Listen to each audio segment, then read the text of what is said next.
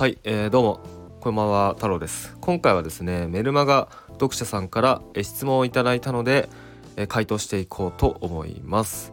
はい。ちょっとね今からその質問っていうのをまあ、原文そのままでちょっと読み上げていこうと思います。はい読み上げます、えー、過去にもコンテンツビジネスをやってみたいと思ったことがありますが自分には特にネットで稼いだ実績もなければこれといった専門知識や特技もありません。今からでも何かを学んでコンテンツを作ってみようと考えたこともありましたが何の肩書きも権威性もないただのど素人な自分が何かをちょっと学んでコンテンツを作ったところで誰にも興味を持たれないのではかっこ世の中見渡すとプロの専門家の書籍などがいくらでも売ってるしかっこ閉じという不安があってどうしたらいいか分かりません。自分のような全くのゼロの人間がコンテンツビジネスをやる場合に何かいい方法がありましたら是非アドバイスをいただけたらありがたいです。というねあの、まあ、お便りメッセージをメルマガでいただきました。ありがとうございます。そうですね。まあ、このね質問、まあ、こういうふうに思ってる方がね多いっていうのはまあ当たり前なんですよ。うん当たり前ですね。はい、まあ、過去にもコンテンツビジネスやってみたいと思ったことがありますがまあやってみたいと思ったことはあるけどまあ、一体自分は何をしたらいいんだと。ね、まあ、そのね、まあ、コンテンツビジネス、まあ、コンテンツビジネスっていうのは、えー、まあこうやってね僕は今ラジオ収録してますけど、まあ、ラジオとか YouTube とか SNS で情報発信して、まあ、もしくは広告をかけて、まあ、YouTube に広告出したり Instagram に広告出したり、まあ、要はねインターネットでまあ、情報発信をして集客をしてそして何かしらの無形商品。例えば、まあ、コンサルなんかもそうですよね。コンサルティングを販売したり、えー、講座を販売したり、まあ、オンラインスクールを販売したり。まあスクールとかその、ね、講座とか塾とかいろんな言い方ありますけど、まあ、そういったねその無形商品ですね、うん。まあ、いわゆるコンテンツっていうのを販売して収益を上げていくっていうのがコンテンツビジネスですね。はい、うん、まあ、コンテンツビジネスをやってみたいと思ったことがあるけど、うんまあ、実績もない。ねまあそうっすよね。思いますよね。実績もない。じゃあどうしたらいいんだろうと、うん。まあ、これといった専門知識や特技もありません、うん、まあこれはですねあのそうっすね。まあ、どうしたらいいのか。これから、まあ、自分のような全くゼロの人間がこれからコンテンツビジネスをやる場合にどうしたらいいのか、まあ、どういうステップどういう順序でやっていったらいいのかっていうことだと思うんですけどうんそうっすね。もちろんですね。あの全く、えー、もう何もねなまあ実績がないっていうのはね別にいいんですけどもう何も知識がありません。何も、えー、人に教えることがありません。何も発信することがありません。ねもう何もないです。自分は本当に何もないです。何もできません。っていう状態だとまあできないですねコンテンツビジネス。うんまあ、コンテンツビジネスっていうのはねその言ってしまえば人に何かを教えると、ね、人に何かを教えてそして成果を何かしらの成果を出してもらって、まあ、っていうことだから売り上げが上がるっていうことなんですね。うん、例えばね、まあ、ビジネスとかビジネスを教えるっていうのだと分かりやすいですけど、まあ、僕とかはですねコンサルをやったり講座をやったりしてるんですね。なので僕とその、まあ、僕のクライアントさんの間にはその知識の差っていうのがあるんですよ。僕はまあそのねそのクライアントよりは絶対できるわけですよ。うん、でここでもし僕が、まあ、僕何もできないです。何も、えー、人に教えることないです、えー、ゼロです。っていう場合だとまあその教えられないですよね、うん、情報発信もできないです、うん、もちろん売り上げも上がらない。っていうことになっちゃうので、うん、じゃあどうしたらいいかっていうとまあね今回その質問にも書いておられますけどまあ知識をつけないといけないですよね。そうだ人に何かを教えられる人間にならないといけないっていうことなんですよ。そう人よりもやっぱ知識の差をねつけないといけないです人より。知識の差がつくから、ね、その人からお金をもらえる売りあの、ね、お金を払ってもらえるっていうことなんでそう。だそれにはやっぱ勉強しないといけないですね。そう。だ勉強してくださいまず。うん。まあ、これからねそのコンテンツビジネスやっていきたい。今ゼロです。じゃあどうしたらいいですか？っていうのならまずもうその情報を仕入れてください。ね。情報を仕入れてまあ、ご自身でねご自身の中で咀嚼して解釈してそしてアウトプットしていく、うん、情報を仕入れて情報発信すると。で仕入れなかったら情報発信できないですから。僕だってね例えば、えー、ね、生まれた瞬間ね本当極論かもしれないです。今から言うことは。生まれた瞬間はもうゼロですよね。生まれた瞬間からなんか、えー、コンテンツビジネスのこと知ってるわけないですよね。生まれた瞬間みんなゼロなわけですよ。じゃあなんでその知識の差が生まれるかっていうとやっぱみんなね勉強してるわけです。はい、だ僕も、あのー、まあ、講座コンテンツビジネスっていうかねそのビジネスの講座行ってまし入ってましたから勉強したんですよ。うん、で勉強したからこうやって情報発信できるようになった。勉強したから人に教えられるようになった、ね、だから、えー、そのコンサルフィーのねコンサルフィーをいただける、え講座を運営してお金をいただける。っていう状態になるんですよ。うん、だこれがねその勉強しないインプットしない何も何もできないどうしたらいいですか？っていうだけだと何もできないままになっちゃうのでそのね何かしら勉強ししないとねできないですよね。うん、でまあねその質問にも書いておられますけど、えー、まあね今からでも何かを学んでコンテンツを作ってみようと考えたこともありましたが何の肩書きも権威性もないただの素人な自分が何かをちょっと学んでコンテンツを作ったところで誰にも興味を持たれないのではという不安がある。うん。まあ、要はね、あのー、今からこう勉強したところでそんな稼げるんですか？今から勉強したところで、うん、ビジネスなんか作れない作れるのかと、まあ、そういうふうに不安に思ってるっていうことですよねこれこの、うん、質問に書いていることは。まあねそれはもちろんそういう側面もあります。例えばなんすか？例えばね僕があのイーロン・マスクをね目指そうと思ってもでき無理です。うん、僕ねそのなんだろうな計算とか全然できないですよ数字めちゃくちゃ苦手で、まあ、イーロン・マスクがねその数字に強いとかそういう話じゃないですけど、うん、だからねそのすごい上を目指したらキリがないですよ。うん、なのでそのねそそんなすごい人になる必要はないっていうのはありますよ。うんまあ、さっきも言ったんですけどじゃあコンテンツビジネスでなんで、えー、お金をもらえるのかっていうと知識の差があるからって言いましたよね。じゃあその知識の差ってどれくらい必要なんですかっていうお話なんですけど例えばですねえこれからえこれ本当例えばです。あの、ね、例えばの話で聞いてほしいんですけどじゃあこれからえビジネスをしていきたい。ね、っていう人がいたとしてもうパソコンも触ったことない。スマホも触った、まあ、スマホ全然わからん。SNS やったことない、えー、動画の撮影とかしたことない。動画編集なんか全くやったことない。インスタの投稿わけがわからんと、ね、画像とかそのインスタ投稿する時の画像の作り方もう全くできない、ねまあ、そのブログとか書いたことない。そういう人がいたとするじゃないですか。そういう人にもうなんかすごいレベルの高いねそのコンサルとかって不要なわけですよ。そういう人にはもう本当にその初歩的なスマホで SNS の使い方から投稿の仕方画像の作り方動画の作り方、そういうとことこに需要があるわけじゃないですか。でも一方ですね例えばもうすでにそういうのはできる、ね、もうすでに例えばねコンテンツビジネスとか副業にえトライして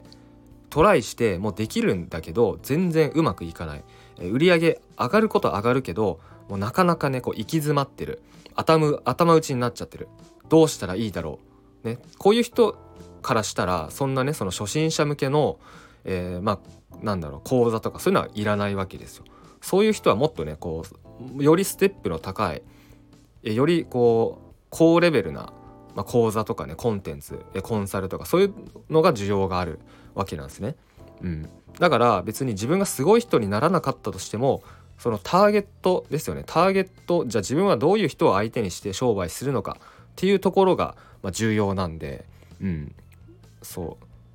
意味意味わかるかな？ちょっと話がねごとっちらかっちゃってるんですけど、まあ、このね質問に書いておられるように何の肩書きも権威性もないただのど素人な自分が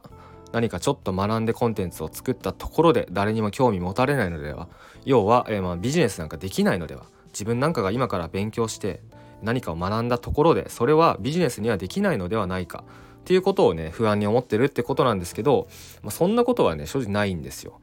うんないんですよ。なんすかね例えばね例えばねうーんまあ僕がぼこれ僕の話ですね。僕がじゃあ今から今から例えば、えー、例えばね、えー、今チャット GPT すごいあのー、まあ、勢いが勢いがこうバンバンぐんぐんあぐんが 上がってきてるじゃないですか。僕もね使ってます。はい。チャット GPT ね僕ほんとここ数ヶ月あのうん数ヶ月かな？だねうんここ数ヶ月です触ったのは。チャット GPT を、まあ、使い始めたなんてほんの数ヶ月前なわけですよ。ね。だけどねまあやりながらね、まあ、学べる学ぶわけです、はい、チャット GPT の使い方とか、えこうやったらこうなる。ね。やってたらやっぱできるようになっていくんですよ。でそれでじゃあチャット GPT を使ってこんなことができるようになった。そしたら、えー、使ったことない人に教えることできますよね。うん。だけどチャット GPT を使って例えばねもうバンバンなんかすごいなんですか？わかんないですけどアプリとか作っちゃうとかそういう人には僕教えらんないんで。だって僕より全然レベル上だから。だけどこれから使い始める、ね、もう全くもうゼロの人には僕教えることできます、チャット GPT を使って例えば、えー、どう YouTube あのねそう YouTube の動画作ったりとか台本作ったりとかもうブログ記事を作ったりとかなんなら小説書いたりとか、うんまあ、そういうので全然教えることできます、まあ、そういうことなんですよ、うん、なのでなんですかね何の肩書きも権威性もないど素人な自分が何かをちょっと学んで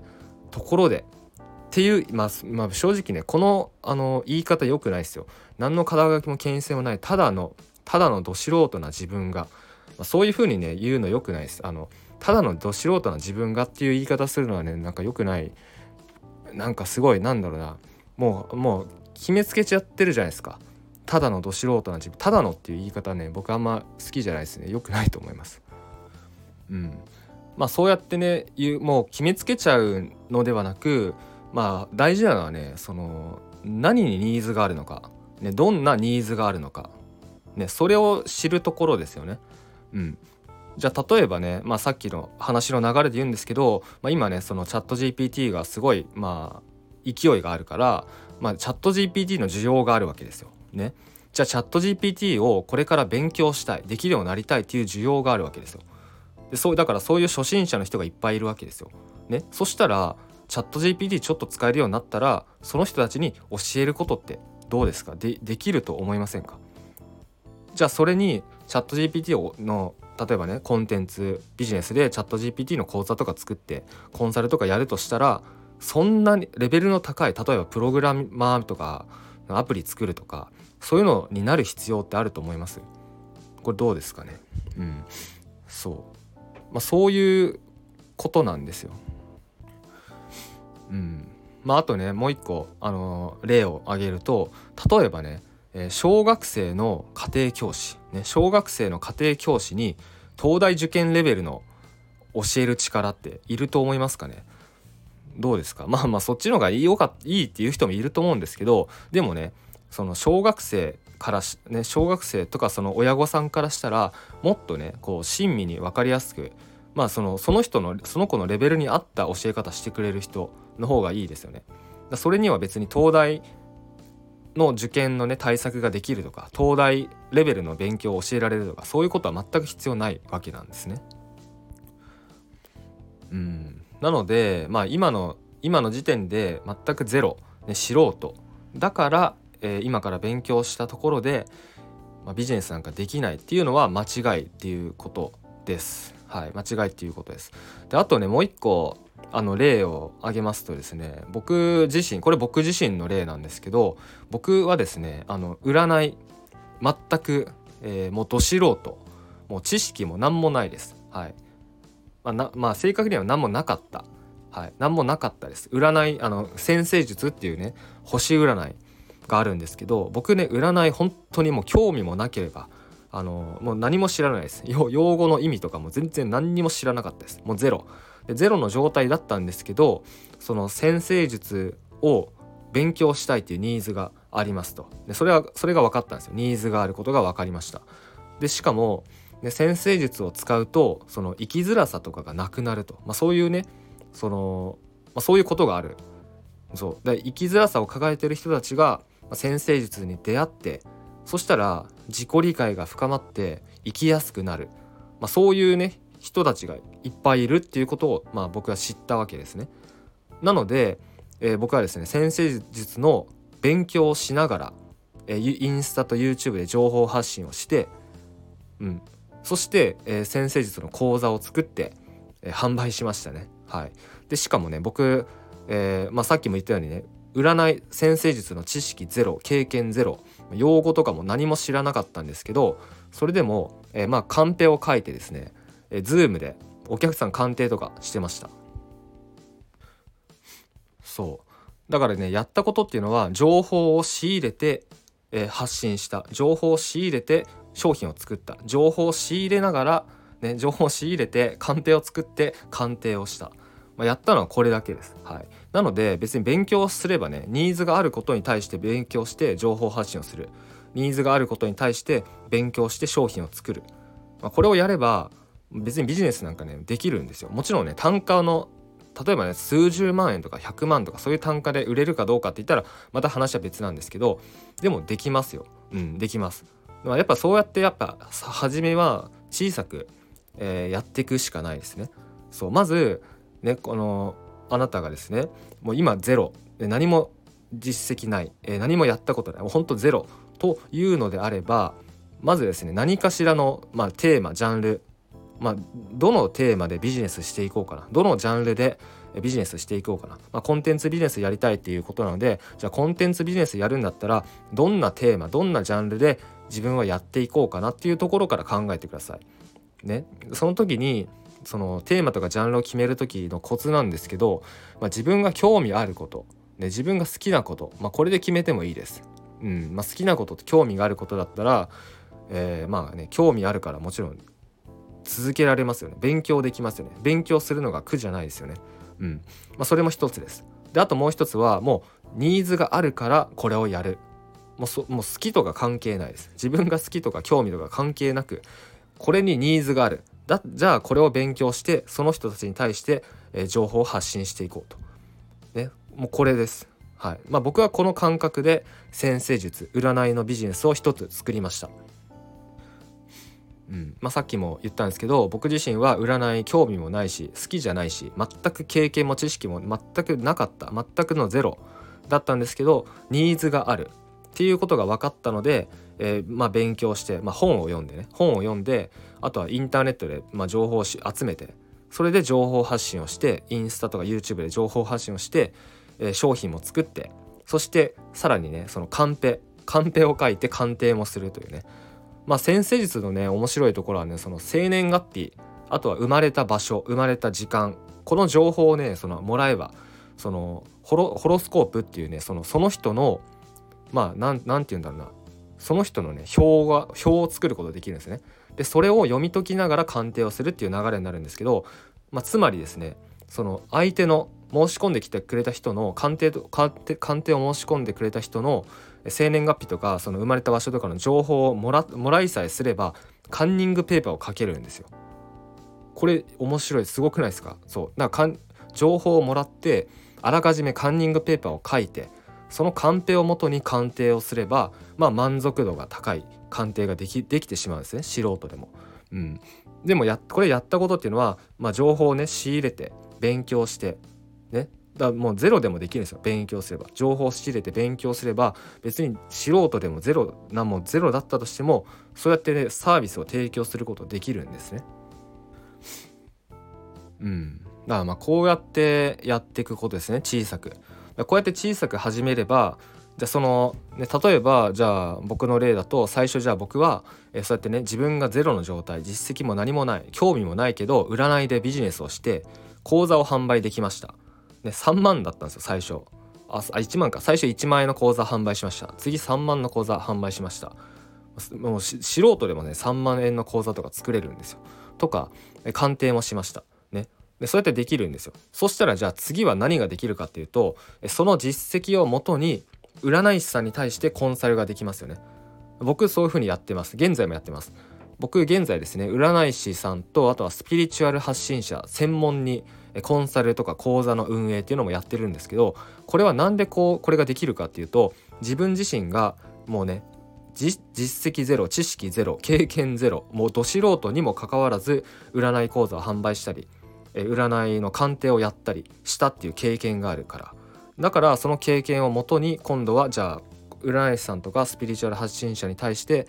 コンサルしたり講座を販売したり、まあ、そういうふうにどんどん拡大できるっていうことですね。でもいきなりはできないです。いきなり占い師さんとかスピリチュアル発信者に高単価で例えば単価ね僕今、まあ、数十万円でやってるんですけどこういった価格でコンサルとかねやっぱいきなりできないですよね。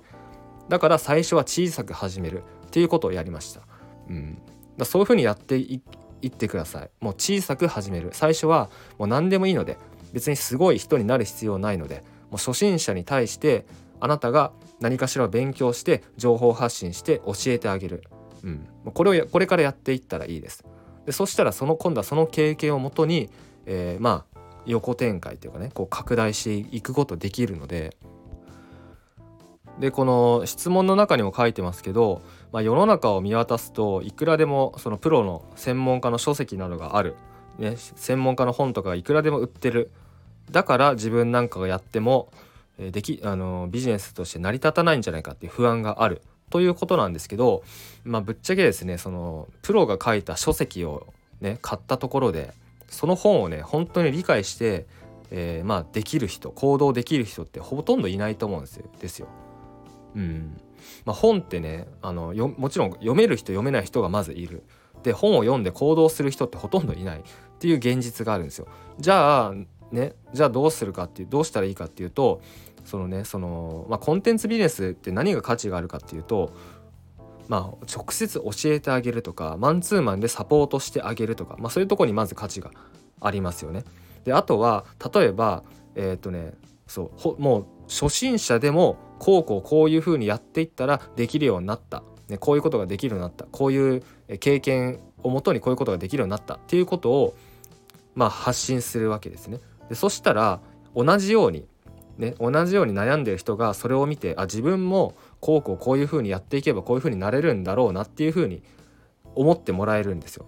うん、だ初心者にとっての何、えー、て言うのモデルケースっていうのかな？道筋になれるなるっていうことですね。だそれがねその書籍だとまあちょっとなんすか？難しいですよね。書籍だとその寄り添うわけじゃないですね。もうあのまあ本本として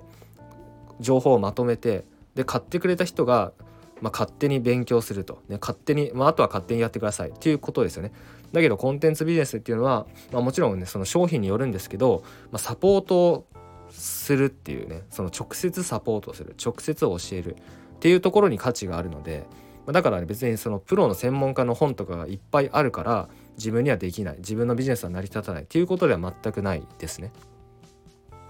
はいえー、まあそんな感じですかね。うんまあ、だからですね